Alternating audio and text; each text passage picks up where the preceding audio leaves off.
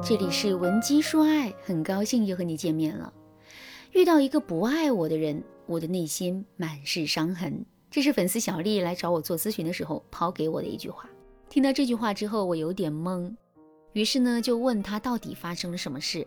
小丽叹了一口气对我说：“老师，我感觉我的男朋友一点都不喜欢我，所以我在考虑还要不要跟他继续。”小丽在说这句话的时候啊，脸上一副言之凿凿的样子。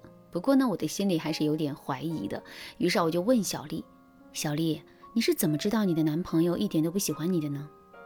这是你的感受、推测，还是客观的事实呢？”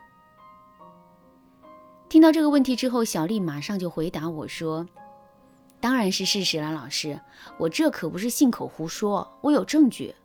就比如……”昨天我偷看他的手机的时候，发现他的手机壁纸又变了，上面都是苗条的大美女。老师，您看，这不是很明显吗？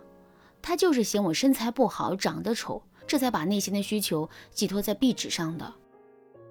还有一次，我在上班的时候突然想他了，于是啊就在微信上给他发了一大堆消息，可他并没有秒回我，而且在回复我的时候用的也是语音而不是文字。老师，您看，他肯定是不想跟我聊天，这才会用语音条来应付我的，而不是一个字一个字的认真回应我的。听了小丽的证据之后，你的内心是一种什么样的感受呢？我想你肯定会觉得小丽确实有点无理取闹了。这是因为，一来她对男朋友的要求太苛刻了，二来她的推理依据和推理逻辑也完全站不住脚。可是，如果我们再往深里想一想的话，就会发现啊，小丽表面上的无理取闹，其实是因为她内心对自己的矮化认知。什么是矮化认知呢？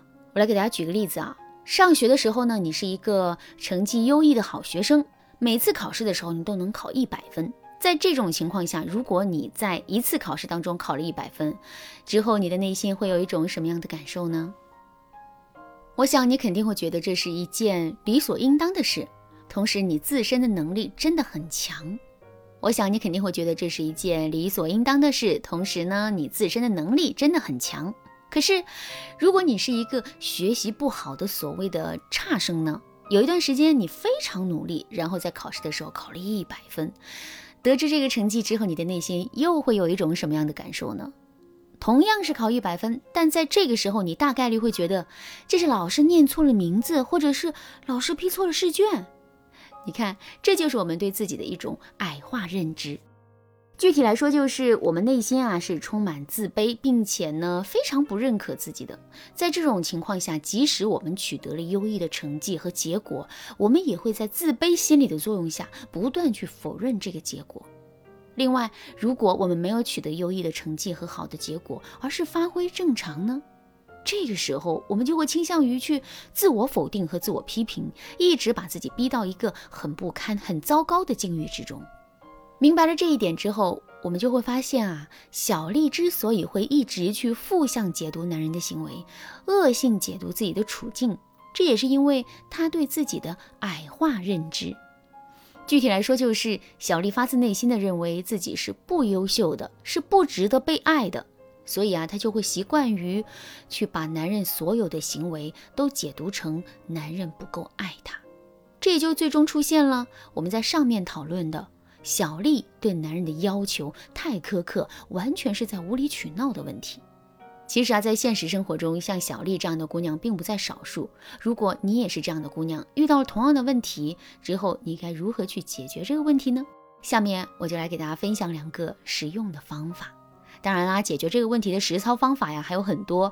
如果你想对此有更多的了解和学习，也可以添加微信文姬零五五，文姬的全拼零五五来获取专业的指导。第一个方法，转变思考问题的逻辑。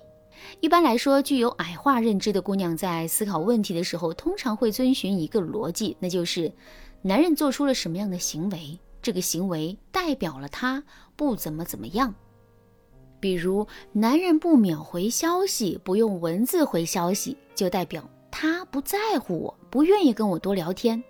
再比如，男人把手机壁纸换成美女，这就证明他觉得我长得不好看，也就是他在心里嫌弃我了。如果我们一直用这种逻辑去思考问题的话，我们的矮化认知就会一次次的被证明。这也就意味着我们的矮化认知会被不断的增强。所以啊，为了避免这种情况出现，我们一定要去打破这种思维逻辑，然后用一种新的思维逻辑取代它。就比如，我们可以把考虑问题的思维逻辑转化成：男人做出了什么行为，就代表他很爱我们。如果我们有了这样的思维逻辑，我们就会自动按照这样的逻辑去搜集男人爱我们的证据。这样一来，我们就更容易能够接收到正向的反馈了。与此同时，只要我们找到了男人爱我们的证据，我们就必须要去承认男人爱我们的事实，这是我们无法凭借主观的意志赖掉的。所以啊，这也保证了我们不会陷入到没有必要的自我怀疑当中。那第二个方法呢，就是多跟男人进行直接的沟通。上面我也跟大家说了，我们之所以会这么容易陷入到深深的自我怀疑之中，这是因为我们内心的矮化认知。矮化认知的形成，一方面是因为我们思考问题的逻辑，另一方面呢，是因为我们封闭的思考问题的方式。什么叫做封闭的思考问题的方式呢？其实啊，在现实生活当中，大多数具有矮化思维的人都习惯于一个人独自的在内心思考问题、做出决策，却不愿意去跟别人沟通。可是很多问题，我们想的越多、越封闭，最终的问题啊就越大。